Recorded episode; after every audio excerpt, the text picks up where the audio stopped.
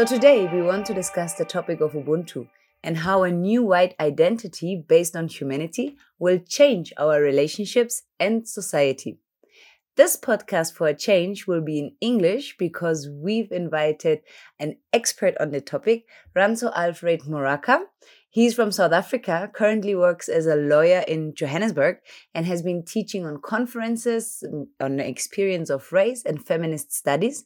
But he also taught legal philosophy at the University of Pretoria and published on topics like gender, film, and social justice.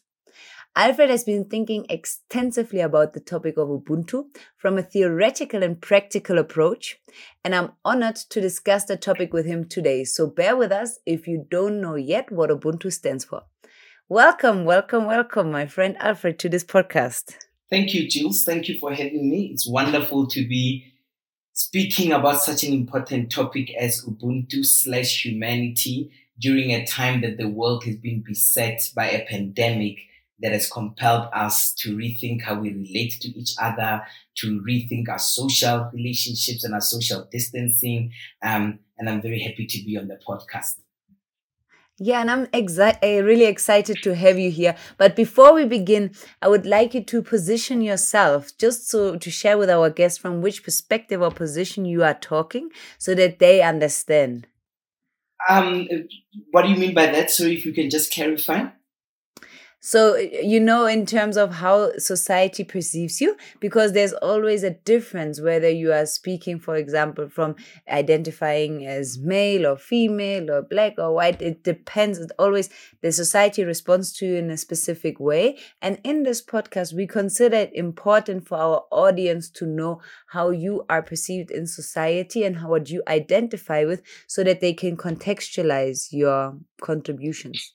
No, I'm a black queer male, and um, I'm happy with the pronouns he and him. All right. And then to jump right in, you've already translated Ubuntu with the word humanity. Could you explain the concept of Ubuntu and also, of course, humanity?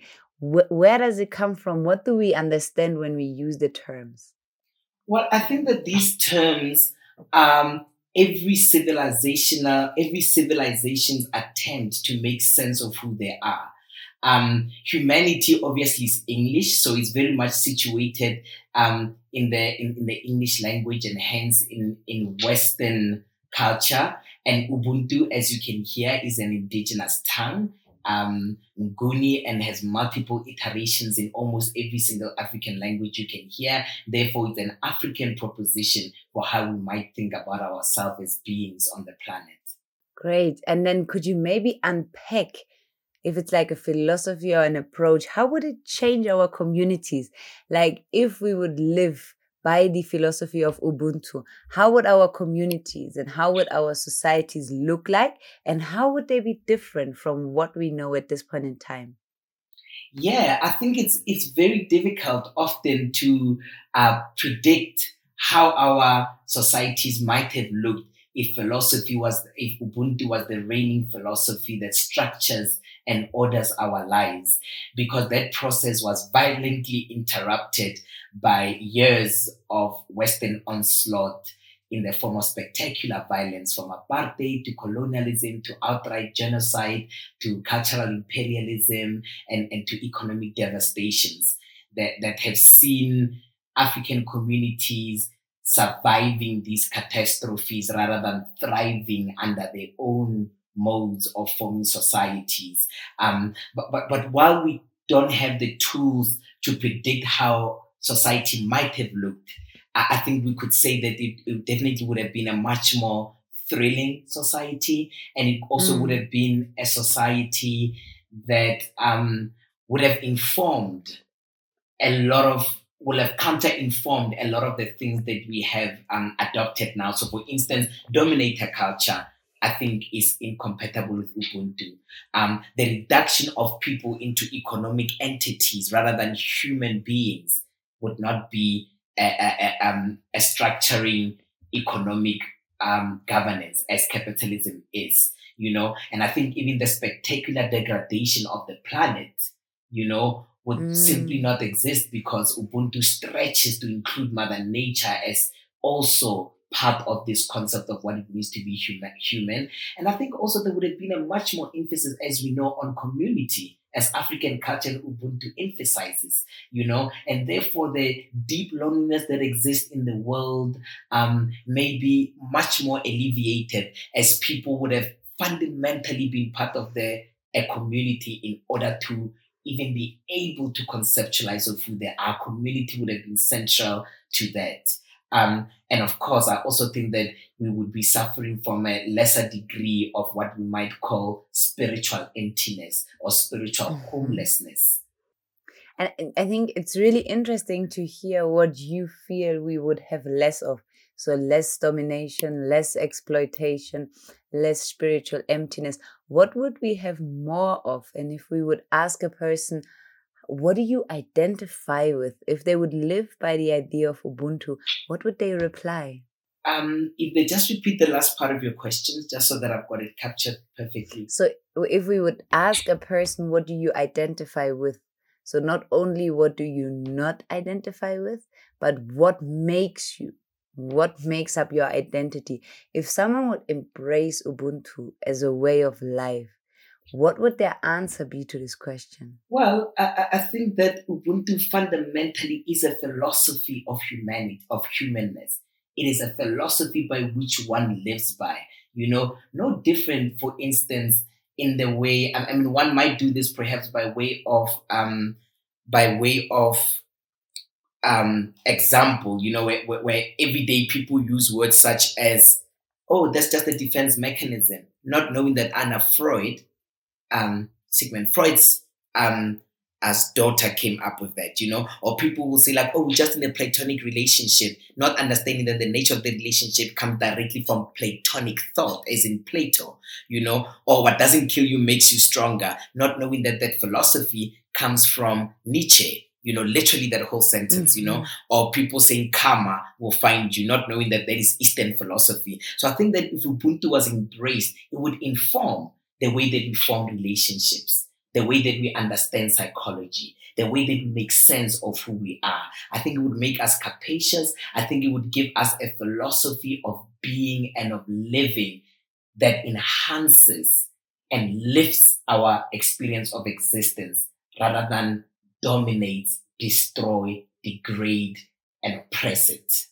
And there's also this idea that is often mentioned together with Ubuntu that I am who I am through the people around me. Could you maybe unpack how we can understand that? Yes, so the fundamental proposition of Ubuntu is that we are who we are because of others. You know, mm-hmm. Which basically translates to the fact that the, the starting point, the possibility condition of you being a human relies on the existence of a ethical relation to your community. Mm-hmm. That the individual can never be understood in isolation to those with whom the individual is bounded. And that bind is not only the bind between you and those who you are living with, it also includes your bindedness to those who are not yet born and to our ancestors who have passed. So it is much more cosmological in its claim. And it requires, and it's metaphorical, of course, because Mother Nature also is given a human entity. Therefore, our relationship to Mother Nature, our biospheric relationship, ecological relationship to Mother Nature requires that we be in Ubuntu with her.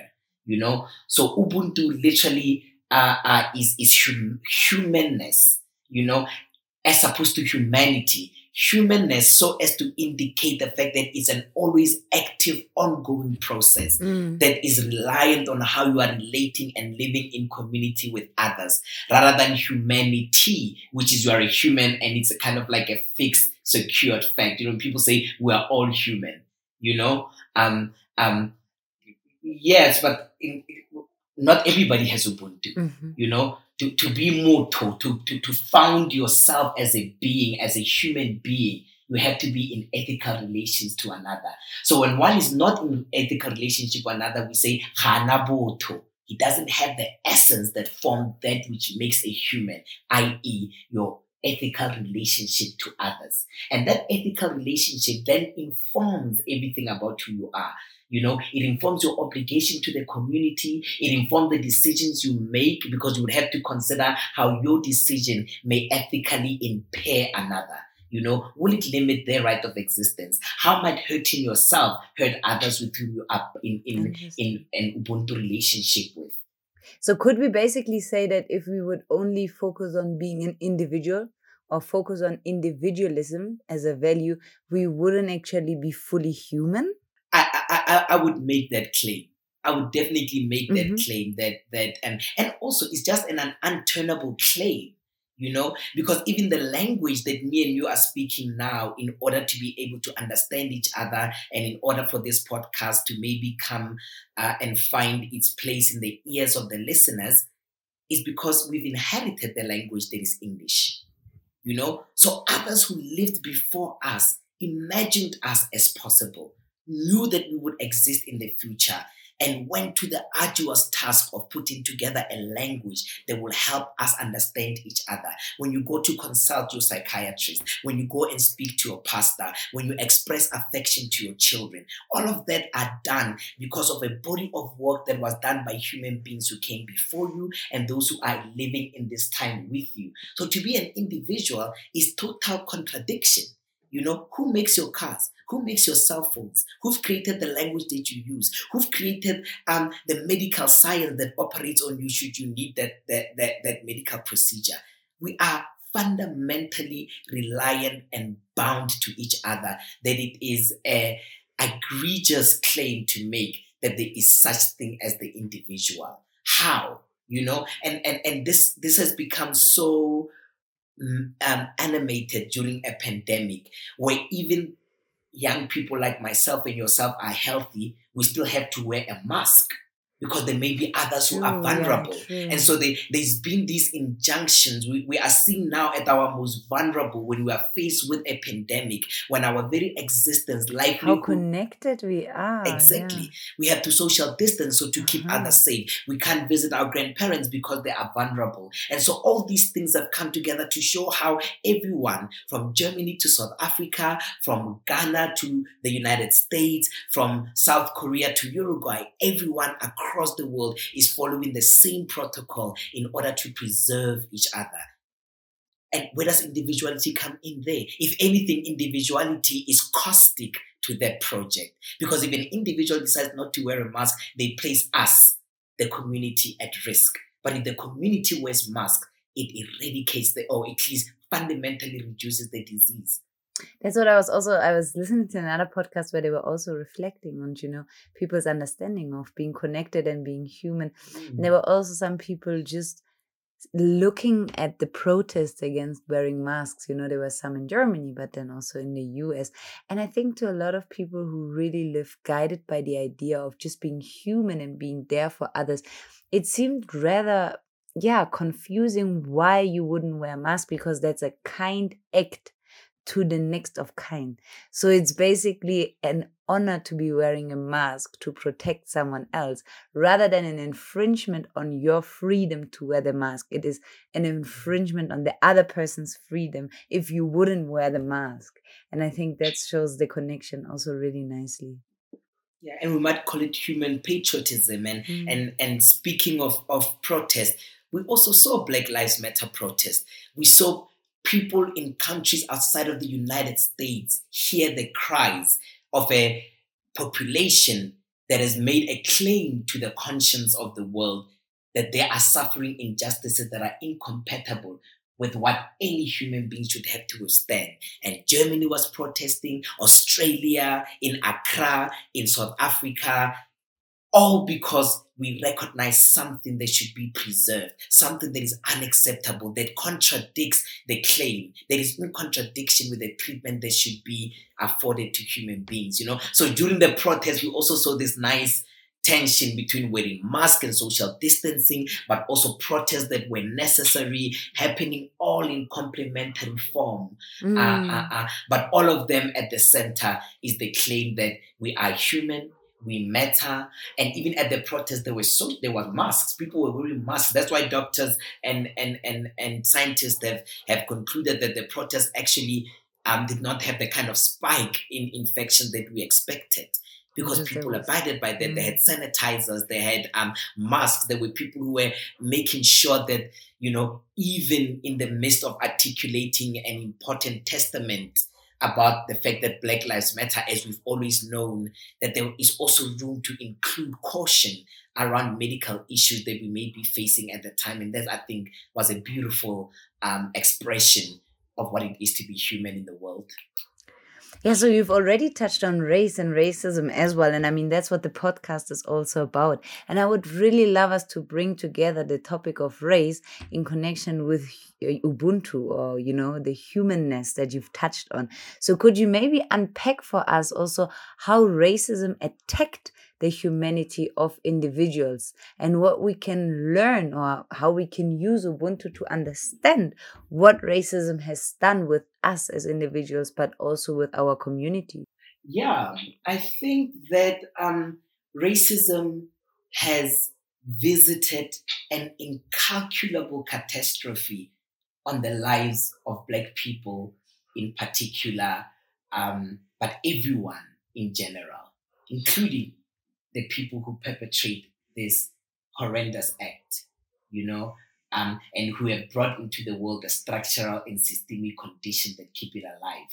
You know, mm. it has um, imposed a, a way of living onto the world and insisted an experience of existence that has rendered a whole human population without the capacity of forming ethical and mutually sustaining relations you know? And that's devastating. That's really really terrible. And and that's what the power of racism has done onto the world and and informs every aspect of our lives from the way we do labor from education and entertainment and so forth and so forth.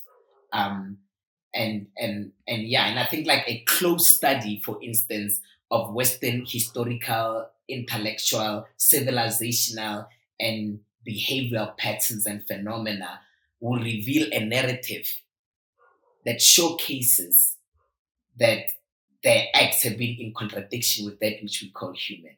You know, I'm always reminded of this example that when Westerners came and oppressed and colonized, they called the natives uncivilized. Mm. While it was them who were perpetrating, mm-hmm, mm-hmm, you know, mm-hmm. in, in, in, civility. Um, um, and, and I think that that is the same with humanity, that we have a claim of humanity, but our economic policies, our ethical values, the relationships we form do not reflect that.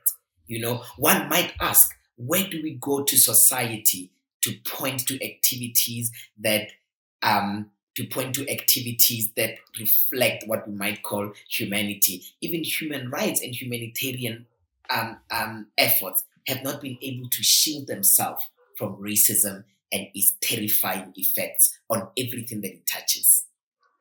And I think that's really interesting what you're saying because we often have these discussions of, you know, to what extent racism has attacked or has maybe yeah questioned the humanity of black people but what's actually interesting is that racism can't do anything to the humanity of black people because the humanity is a given by how you live your life and not how others speak about you. So whose humanity was actually or is actually at stake is the humanity of white people because by per- mm. perpetrating racism or perpetrating these atrocities that you've spoken about, white people are not able to actually consider, respect, and preserve the humanity of others, and through that, lose their own. Absolutely. Absolutely, mm. and, and and that is the devastating price. It's it, if the if the price is is whiteness, but the damage is the loss of humanity.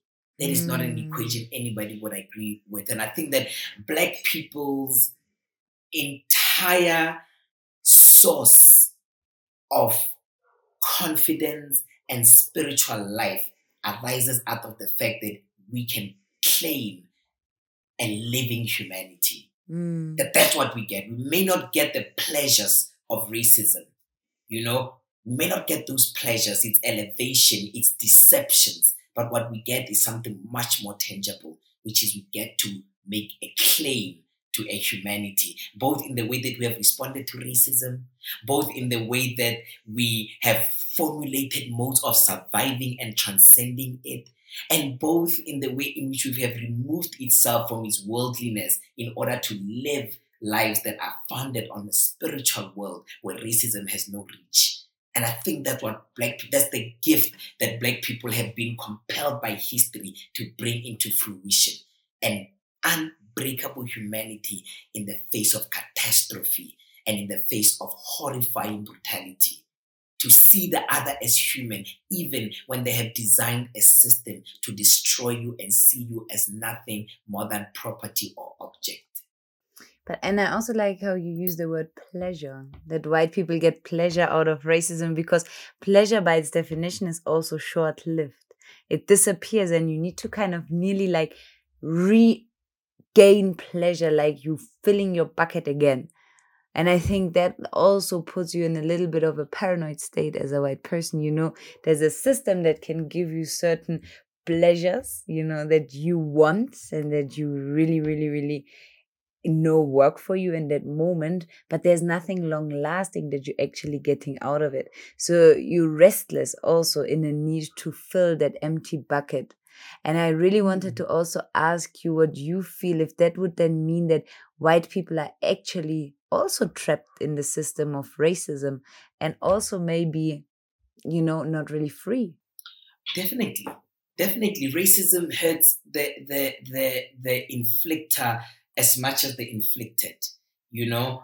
Um and and certainly white people if, if, if white people have gotten into an arrangement that is so bad because they cannot escape their whiteness you mm. see, and it's important to understand that race doesn't exist. There's no scientific basis for it. So we can already proceed from the understanding that it doesn't exist. It is something that was invented, that was put into place precisely to refuse to look at somebody as a human, but rather to look at them as a raced subject, black, with all of the attendant meaning that whites have created, and themselves white with all of the meaning that has been created out of that. You know, so that it's, it's a contradiction. Humanity and race cannot exist. You cannot both be human and white. Mm-hmm. It's a contradiction because the one was designed to destroy the other, to limit the other. So that white people understand themselves fundamentally as white and not so much fundamentally as human. Mm-hmm. You see, and, and that's not always clear in that sense because black people have been forced to understand themselves. Mean, when Martin Luther King says, judge me by the content of my character, not by the color of my skin, that is an attempt to shift a focus away from the race that has been created by history to the content of the person. Mm-hmm. But in a world that says that your race is what is important, what could you, you know, how do you resolve that that that that contradiction? There's no way to destroy it. Either humanity has to be destroyed and we should understand ourselves in racial terms, or race should be destroyed and we should understand ourselves in human terms as Batho with Ubuntu. You know, but both I, I don't think that both can exist. Uh, uh, almost every identity that has been formulated was founded on some or other dynamic of injustice, including gender, as we know, by patriarchy's inventions. You know? Mm-hmm. And just to get that straight, would you then feel we should just not identify with race? So, not identify with being white or black? Or what work would have to happen? Or what would have to be done in ourselves and our interactions for us to regain that sense of being human in this world? Yeah, well, I think we are victims of racism. None of us can choose not to be black. You know, unfortunately, even I can choose to be black. You know, the point is that's how the world looks at us. What we have to do is what the French philosophers have suggested is deconstruction. We have to dismantle racism. We have to have what bell hooks called the will to change. We have to be re enchanted by bright futures that could see us move and pursue a different formulation of humanity. The point is not to deny race, but to wrestle it, to destroy it, to work in it and through it. The same way that you might with a virus that infects you, but then you create antibodies in order to fight it off and ward it off in the future. So too, racism has infected our world, infected our imagination, our hearts, the, our economic policies, the way we think of each other. So we have to create antibodies in order to expel it out of the system of humanity, you know, out of our organizations, you know. Mm. So it's it's not really it's not really the idea of being colorblind and just saying I identify as human now, but it's actually work that has to go into transforming our communities and our societies and starting by transforming our identities of who we are. Absolutely. Mm. Absolutely. We have to do that. We have to dedicate every single resource in the world. There's no bigger threat in the world than white supremacy and racism. No mm. bigger threat. It has been the biggest threat since as, as, as, as, as far back as we can remember in history, that the recent history, at least of the last 300, 400, 500 years, has shaped the moment that we are in now. And it's important to understand that these are not contemporary issues that we are dealing with. These are issues that have been in the making for at least half a century, you know, and we need to be able to find a way out of this this, this catastrophe by transforming ourselves and by transforming our world, by dedicating every resource to the dismantlement of white supremacy and and and racism. Uh, uh, in another sense, by bringing conditions of revolution into being. Yeah. And could you maybe give some practical examples what it would mean, for example, because in this podcast we're also focusing on whiteness. So, what would it mean for white people to reconnect with the sense of humanity in this world? Do you have some ideas, some thoughts you would like to share with our audience? Well, I take my inspiration to Grada Kilomba, you know, uh, uh, who, who suggests that uh, racism is a problem of white people.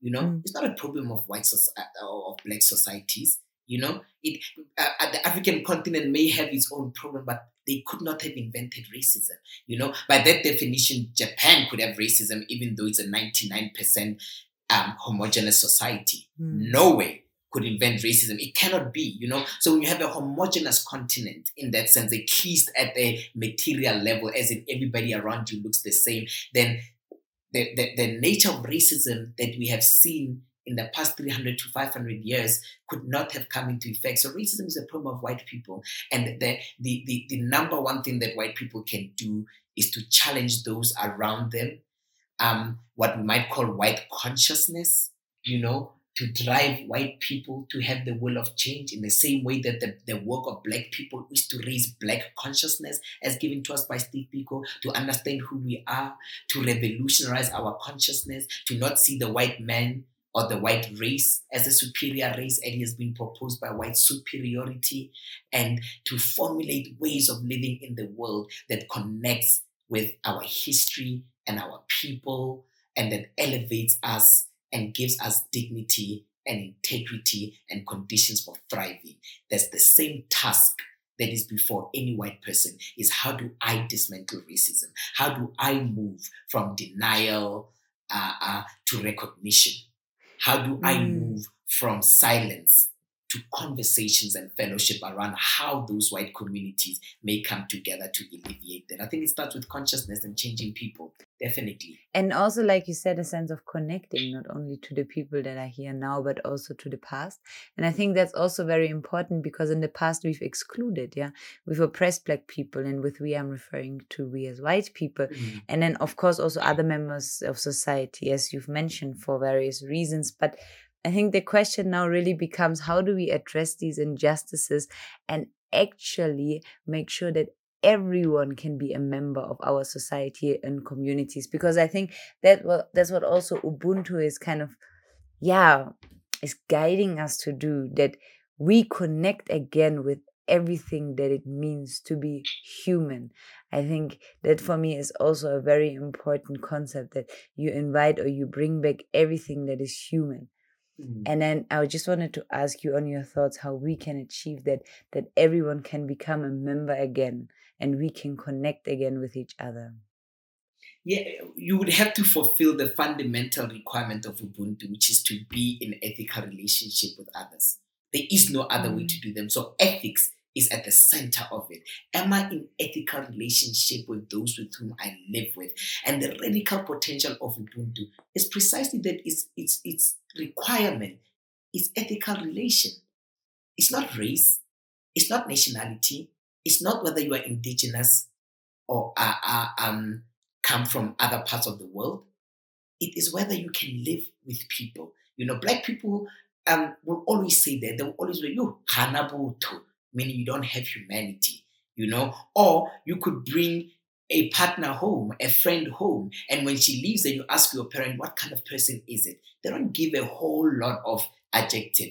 They were saying, no, ish, onabuntu, you know, onalibuto, you know, and that capsulates everything. To say is the biggest compliment you can have is to have anybody say to you, oh, that sister really has Ubuntu, you know, which means she has something that secures me in my own humanity and inspires me to resecure her in her own humanity in a way that is sustaining. She would never impose conditions on me that um, reduce my humanity or my humanness. She would never do mm. anything in order to harm me. She would never be in a relationship with me in which I'm used as a source of exploitation or as a resource for her own fulfillment and drives and ambitions. But I'm always a resource of both my and their humanity exchanging reciprocity eh, yeah i think that's also and I, I read